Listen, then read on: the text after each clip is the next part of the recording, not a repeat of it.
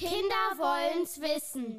Hallo und herzlich willkommen zu Kinder wollen's wissen. Mein Name ist Laura und ich bin Projektmanagerin im Haus der Wissenschaft Braunschweig. Und mir gegenüber steht heute meine Kollegin Luisa. Hallo, schön, dass ich wieder mit dabei bin. Hallo. Wir möchten heute über etwas sprechen, was unseren Alltag oder ja eigentlich unser ganzes Leben bestimmt. Manche haben davon sehr, sehr viel und manche leider sehr, sehr wenig. Die Rede ist von Geld. Und wer wie viel davon hat, ist oft gar nicht so gerecht verteilt. Ja, das stimmt. Ihr denkt jetzt vielleicht an euer Taschengeld und dass ihr es ungerecht findet, dass eure älteren Geschwister mehr Taschengeld bekommen. Das kann sich natürlich auch ganz schön ungerecht anfühlen, das weiß ich selbst auch noch. Ja, aber wenn wir den Blick mal ein bisschen erweitern, dann gibt es tatsächlich auch Menschen, die so wenig Geld haben, dass sie sich kaum ihr Mittagessen leisten können oder zum Beispiel neue Schuhe, wenn die alten kaputt sind. Und vielleicht habt ihr euch dann auch schon mal gefragt, warum man nicht einfach mehr Geld drucken kann. Einfach so viel, dass jeder genug hat und sich das kaufen kann, was er zum Leben braucht. Das wäre natürlich richtig schön und eine Traumvorstellung, nur so einfach ist das leider nicht. Das hat uns zumindest Felix Rösel erklärt. Er ist Professor für Volkswirtschaftslehre an der Technischen Universität Braunschweig und kennt sich ziemlich gut mit Geld aus. Wie viel Geld es eigentlich auf der Welt gibt, ob es vielleicht sogar zu viel Geld gibt und wie eine Welt ohne Geld aussehen würde, darüber spricht er mit unseren KinderreporterInnen im folgenden Interview. Unser Gast heute wurde online zugeschaltet, weshalb wir in einigen Stellen Unterschiede in der Tonqualität haben. Wir bitten das zu entschuldigen. Hallo bei Kinder wollen's wissen. Wir haben heute das Thema Wirtschaft und Geld und dazu interviewen wir Professor Dr. Felix Krösel von der TU Braunschweig. Hallo, ich bin Musa. Ich bin Tristan. Ich bin Jonathan. Und ich bin Jan. Ich bin Christoph.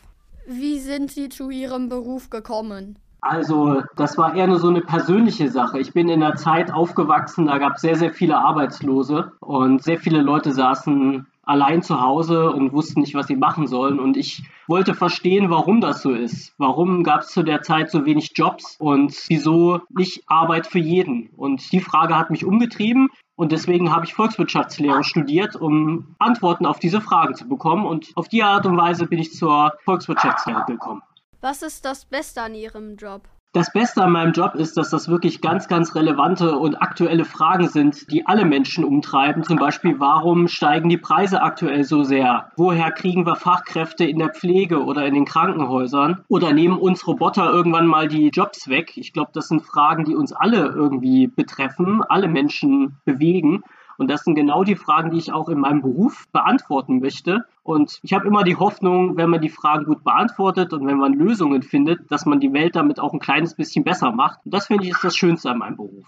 Wie sieht Ihr Arbeitsalltag aus? Ja, also ich bin ja Forscher, aber das darf man sich bei uns als Ökonomen nicht so vorstellen, dass wir irgendwelche Maschinen haben oder Labore oder Experimente machen, ähm, sondern wir haben ganz große Datensätze und wir versuchen diese Datensätze, die wirklich sehr, sehr groß sein können, mit Computern zu analysieren und herauszufinden, wie die Dinge auf der Welt zusammenhängen. Und dafür brauchen wir gute Daten, viele Daten. Wir befragen zum Beispiel auch Menschen. Ja, wir befragen sie. Ähm, eingenommen, wir würden euch mehr Geld geben. Werdet ihr damit zufriedener? Werdet ihr damit glücklicher? Und diese Daten, die wir dann haben, die werten wir aus und versuchen dann Fragen möglichst gut beantworten zu können und die Politik zum Beispiel zu beraten und denen zu sagen, welche Maßnahmen müsst ihr ergreifen, damit die Welt ein bisschen besser wird. Wissen Sie, wie viel Geld es auf der Welt gibt? Das ist eine sehr gute Frage, weil Geld sind ja nicht nur Münzen und Scheine. Heutzutage zahlen ja viele Leute mit der kleinen Chipkarte. Das heißt, es gibt gar nicht mehr nur das Geld zum Anfassen, es gibt halt auch das digitale Geld. Und deswegen ist das ganz, ganz schwer, das zu zählen. Aber ich habe mal zwei Vorschläge für euch, wie man Geld vielleicht zusammenrechnen kann. Also einerseits ist ja Geld all das, was die Leute irgendwo auf der Welt verdienen. Ja, also wenn ihr Geld ausgebt, zum Beispiel im Supermarkt, ihr kauft euch Gummibärchen, äh, dann bekommt irgendjemand ja dieses Geld. Und für den ist das quasi das Einkommen, von dem er lebt. Und wenn wir das auf der ganzen Welt zusammenrechnen, dann kommen wir auf 100 Billionen Euro. Das ist eine Zahl mit, ich glaube, 14 Nullen. Kann sich kein Mensch vorstellen. Ich habe es mal ausgerechnet, wie das aussehen würde, wenn man es jetzt aufeinander stapeln würde. Also angenommen, es sind 100, 100 Euro Scheine, dieses Geld und wir würden diese 100-Euro-Scheine übereinander stapeln. Dann wäre das so viel Geld, dass wir dreimal um die Erde diesen Stapel legen können. Also ja, das sind, das sind 100 Billionen Euro. Das ist etwa das, was auf der Welt jedes Jahr, Jahr für Jahr erwirtschaftet wird. Man kann es aber auch noch anders rechnen. Man kann gucken, wie viel haben die Leute auf ihren Konten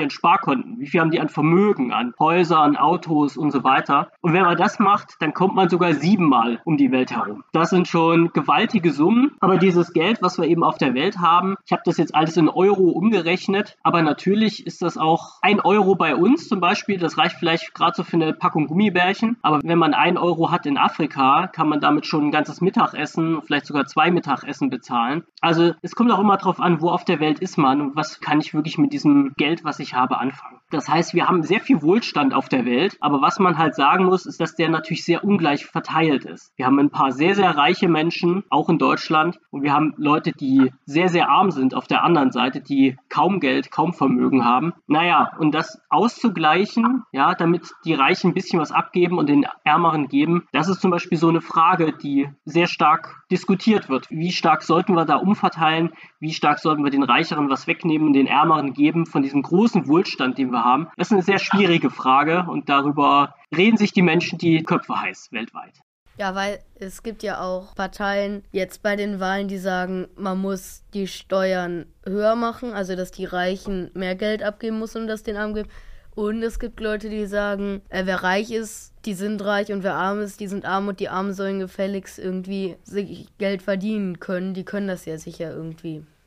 Genau, du hast das vollkommen richtig gesagt. Das ist so der schwierige Spagat. Einerseits, wir müssen ein bisschen umverteilen. Manche sind halt arm, weil sie zum Beispiel krank sind, ja, und können gar nicht so viel arbeiten wie andere. Denen muss man natürlich helfen. Aber auf der anderen Seite sollen natürlich die, die sich wirklich anstrengen, die sehr viel leisten und sehr, sehr hart arbeiten, die natürlich am Ende auch mehr haben, als die, die vielleicht ein bisschen, na, ein bisschen laxeres Leben haben. Und das ist gar nicht so leicht, das am Ende auszugleichen. Das ist gar nicht leicht, den richtigen Steuersatz zum Beispiel dann zu finden.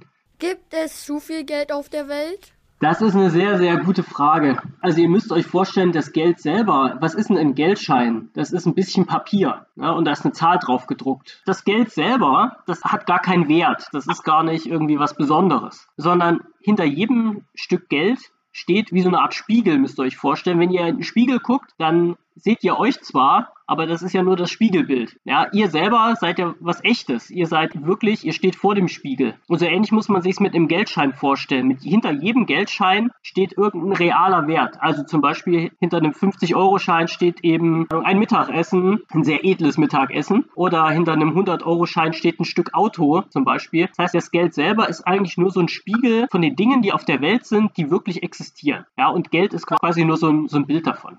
Also das ist ja, weil man entschieden hat, dass Geld, dieses Papier mit der Zahl drauf gedruckt, das Zahlungsmittel wird, dann hat es durch unsere Entscheidung den Wert bekommen. Genau, solange man jemandem vertraut und sagt, okay, morgen kann ich mit diesem 50-Euro-Schein immer noch einkaufen gehen, solange behält das auch einen Wert. Aber der eigentliche Wert sind die Güter, die wir wirklich herstellen. Ja, irgendein Telefon, was wir in die Hand nehmen können, oder der Stift oder der Tisch oder das Mikro, was ihr gerade vor euch habt. Das sind die wahren Werte. Ja, die Scheine, die Geldscheine sind eigentlich nur so ein Tauschgegenstand. Ja, damit man sagt, zum Beispiel, der eine ist Fischer und der andere baut Autos. Es wäre ja sehr umständlich, wenn jedes Mal wenn ich Fisch haben will, muss ich ein Auto produzieren und das gegen den Fisch eintauschen. Ja, und weil das so umständlich ist, hat man eben sich geeinigt, okay, wir nehmen Geld und verkaufen ganz, ganz viel Fisch und irgendwann habe ich so viel Fisch verkauft, dass ich mir ein Auto kaufen kann. Und ich muss nicht zum Autohändler gehen und dem irgendwie eine Kiste mit Fisch hinstellen. Das ist also sehr nützlich Geld, um sozusagen zu tauschen. Aber wichtig ist dann, was man daran sieht, wenn es keine Werte gibt, also wenn es keinen Fisch gibt, wenn es keine Autos gibt, dann nützt mir auch das ganze Geld nicht. Also angenommen, wir hören, der Supermarkt ist leer, was nützt einem dann ganz viel Geld? Nix, weil man da nichts kaufen kann, weil in dem Supermarkt nichts drin ist.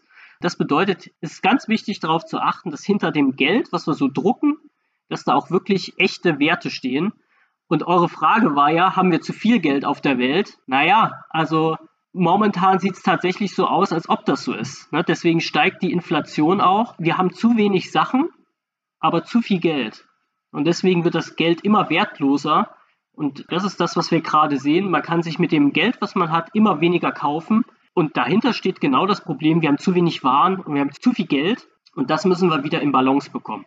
Wenn es nicht genug Geld auf der Welt gibt, Warum kann man, also man hört ja manchmal so, die haben da zu wenig Geld. Wenn es dann nicht genug Geld gibt, warum kann man dann nicht einfach Neues drucken?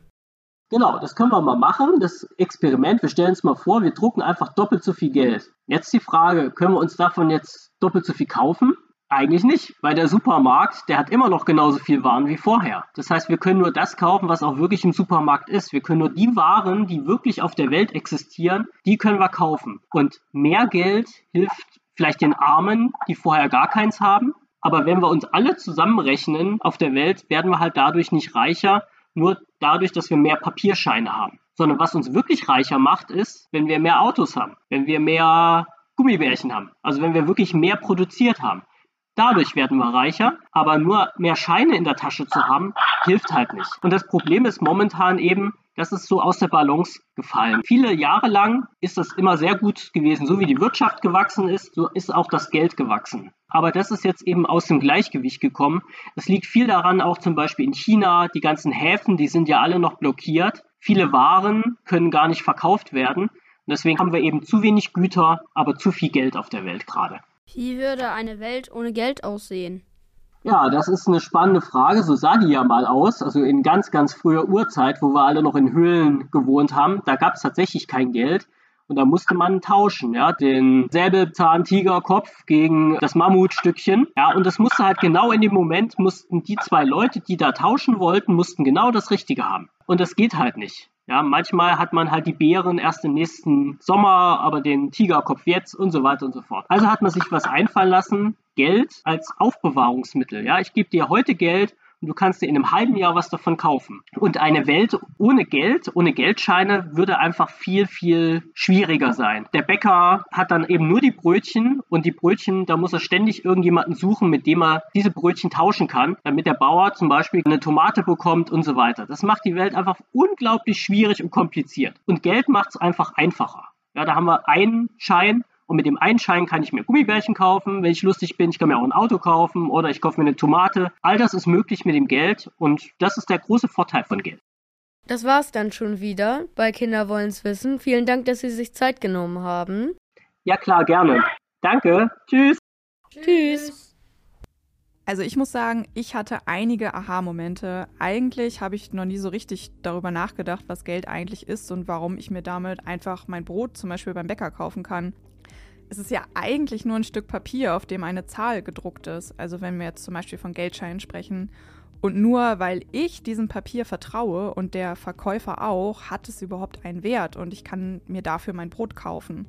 Das finde ich schon ziemlich faszinierend. Ja, voll. Ich fand auch das Zitat von Herrn Rösel dazu so passend. Das Geld selbst ist nur ein Spiegel von den Dingen, die auf der Welt wirklich existieren.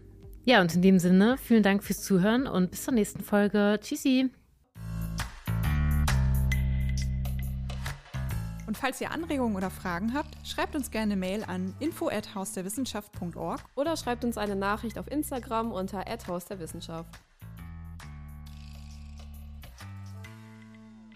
Kinder wollen's wissen ist ein Projekt vom Haus der Wissenschaft Braunschweig im Rahmen des Wissenschaftsjahres 2022 nachgefragt und wird gefördert vom Bundesministerium für Bildung und Forschung.